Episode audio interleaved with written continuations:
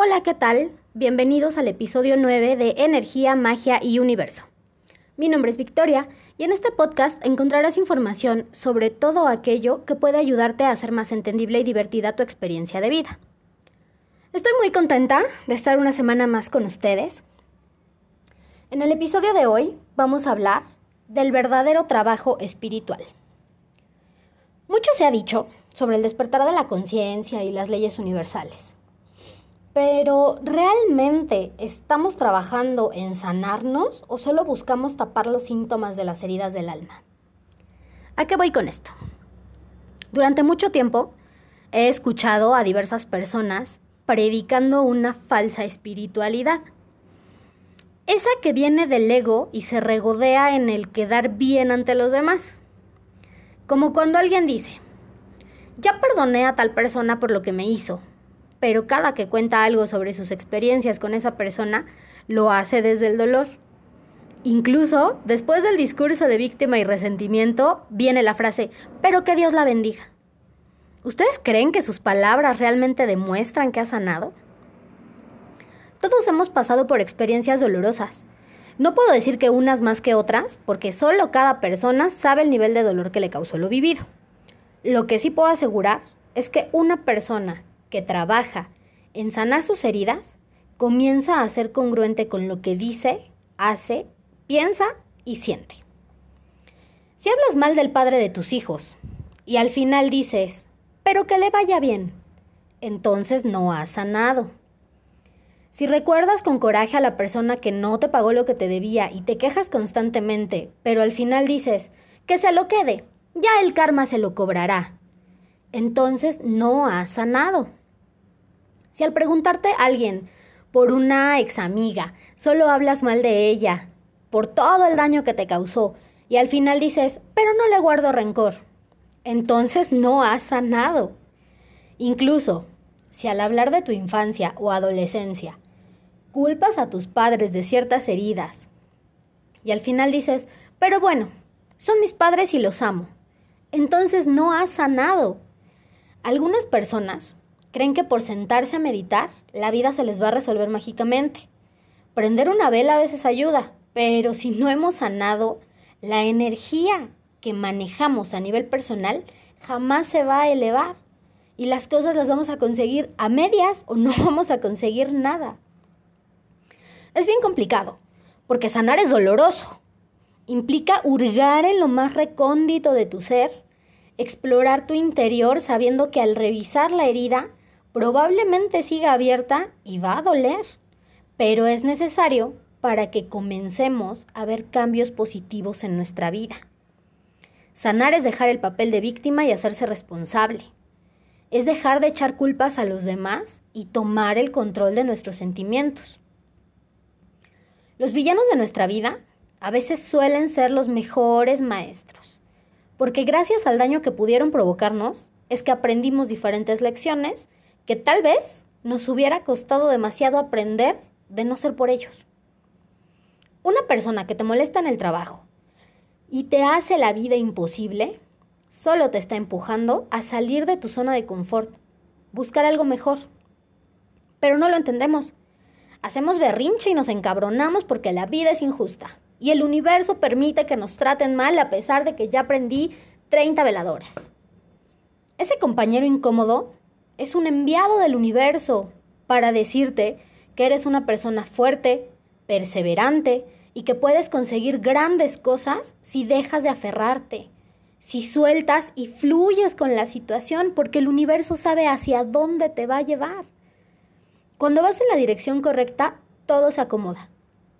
Porque tal vez en tu trabajo actual ganas poco o el sueldo no te alcanza, pero si buscas algo más y te decides, puedes encontrar oportunidades laborales increíbles y sí pasa. Incluso en la situación actual, sí pasa. Por eso debemos analizar de cada situación el para qué estoy viviendo esto. Pero no vamos a descubrirlo si seguimos viendo con los ojos del ego, percibiendo todo desde el dolor y el rencor. Por eso es importante sanarnos, para entender el mensaje que nos da cada persona que aparece en nuestra vida. es como la percepción que tenemos de lo que puede ocurrir cuando Mercurio está retrógrado. ¿Qué pasa? Entramos en pánico y comenzamos a crear caos. Después de ese caos que creamos en nuestra mente, todo se manifiesta en la realidad. Les explico un poco. Cuando Mercurio se encuentra retrógrado, provoca malos entendidos en las comunicaciones, fallas en aparatos electrónicos. Se pueden dar más casos de robo de celulares, energía de estancamiento, trámites que no avanzan, toma de malas decisiones, firmas de contratos que no nos van a beneficiar y bueno, en general, todo lo que tenga que ver con comunicación y entendimiento. El 18 de este mes, Mercurio entró retrogrado en cáncer. Esto nos indica que tenemos que regresar a ver heridas no sanadas.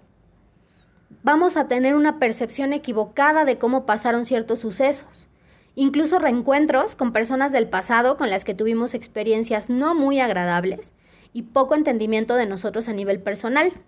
Todo esto sumado a las fallas en la comunicación. Entonces, algunos comienzan a justificar sus acciones culpando a Mercurio retrógrado. Discutí con mi jefe, no puedo creer que sea tan cerrado, pero todo porque está Mercurio retrógrado y es su culpa. La firma del contrato para la venta del carro ya no se hizo, y contaba con ese dinero para pagar unas deudas justo en plena pandemia. Ya que se acabe Mercurio retrógrado, por favor. Y así van, o así vamos, durante el transcurso de Mercurio, quejándonos y echando culpas. Pero lo que no hemos aprendido es que Mercurio retrógrado nos da la oportunidad de mejorar y de cambiar muchos aspectos personales que no nos favorecen. Pone en una lupa todo aquello que nos perjudica y que nosotros solitos provocamos. ¿Quieres evitar discusiones? Piensa dos veces lo que vas a decir antes de decirlo. Tal vez no es lo que dices, sino cómo lo dices lo que provoca esas peleas. Vuélvete un poco más cauteloso en la toma de decisiones para que los planes que haces no se cancelen. Aprende a ser más intuitivo y paciente para que las cosas se resuelvan.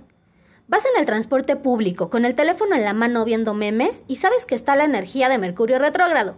Entonces no saques el teléfono hasta que llegues a casa. Debemos aprender a ver las cosas de forma diferente. No creemos caos.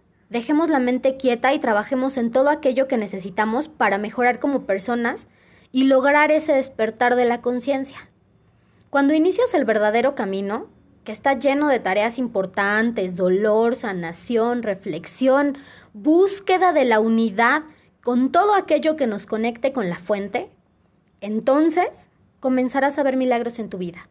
Porque no es lo mismo hacer una petición al universo solo con una varita de incienso, sabiendo que se va a cumplir, porque comenzamos a vibrar en otro nivel, que hacer un ritual con 50 mil cosas y aún así no estar seguros de qué es lo que va a pasar.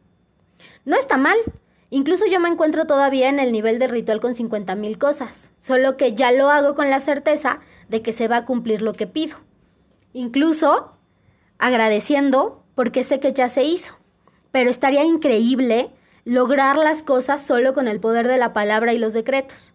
Estoy 100% segura de que se puede. Leí un libro maravilloso. Bueno, leí la mitad, porque todavía no es mi tiempo de terminar de leerlo. Se llama Ramta, el libro blanco. Los voy a espolear un poquito. En uno de estos capítulos, Ramta, que es un maestro ascendido, cuenta sus inicios en la tierra. De niño fue esclavo, después guerrero y llegó a convertirse en rey. Era considerado de los más sanguinarios. En una batalla lo hieren y a raíz de esto ya no vuelve a combatir. Todas las tardes iba a una colina y se sentaba a reflexionar. En ocasiones solo se quedaba ahí viendo el pasto, sintiendo el viento, a veces dejando que la lluvia jugara con él un poco. Lo interesante de esto es que en una de esas tardes se percató de que estaba ligeramente separado del suelo. Así es, se encontraba levitando. Cuando se percató de esto se espantó y no logró conseguirlo hasta mucho tiempo después. Continuó con su rutina cada tarde y menciona que comenzó a sentirse más ligero y sentía como sus células comenzaban a moverse y a vibrar más rápido. Las personas que lo veían decían que el cuerpo del maestro emitía una luz rara. Incluso llegaron a llamarlo Ramtael iluminado. Su nivel energético era de tal magnitud que él no murió. simplemente un día comenzó a ascender, como el Maestro Jesús o como el Maestro Saint Germain. Por eso les llaman maestros ascendidos, porque no murieron. Elevaron tanto la esencia como la materia a un plano superior. Los que desean leer más sobre este tema pueden conseguir los libros de Ramta incluso por internet. Tiene varios, yo solo llevo la mitad de uno, pero me dejó maravillada. Y creo que puede ayudar un poco a entender todo este rollo del despertar y el cambio de conciencia. Espero que esta información sea de utilidad y que logremos cambiar la energía del mundo en amor. Y como no puede faltar, vamos con el tip mágico de la semana. Si quieres armonizar una relación, ya sea madre-hijo, empleado-jefe o de pareja, escribe tu petición en un cuadrito de hoja blanca, unta una vela blanca con miel y espolvoreala con azúcar mascabado. Mientras lo haces, repite tu petición una y otra vez. Coloca la vela sobre el papel y enciéndela agradeciendo al universo porque está hecho. Puedes tirar los restos a la basura, en una bolsa negra o enterrarlos en una maceta. Quiero mandar un saludo muy especial a Said, que nos envió mensaje diciendo que la información de la página y del podcast le ha ayudado a restaurar su relación de pareja. Si tienen alguna duda o sugerencia, pueden escribirme a la página de Facebook Energía, Magia y Universo. Nos vemos en el siguiente episodio.